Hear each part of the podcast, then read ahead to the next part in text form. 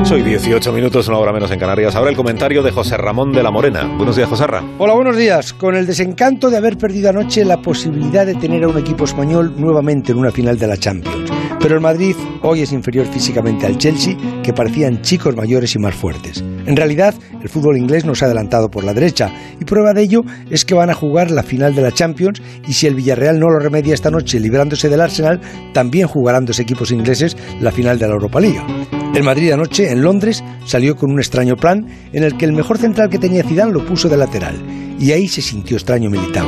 Supongo que por hacer un sitio obligado a empujones a Ramos como central, que llevaba tres meses sin jugar, y eso hizo cambiar todas las costuras hasta convertirlo en un traje que por unas partes apretaba y por otras sobraba.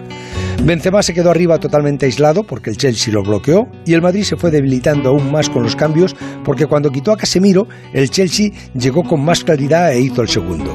Han sido mejores en los dos partidos y eso ha quedado muy claro.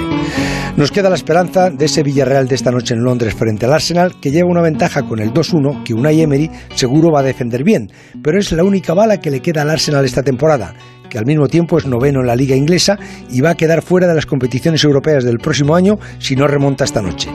Creo que no lo hará, porque el Villarreal es muy buen equipo, como ya demostró la semana pasada. Pero el Arsenal es un equipo de la Premier y en estos momentos los equipos ingleses son los mejores.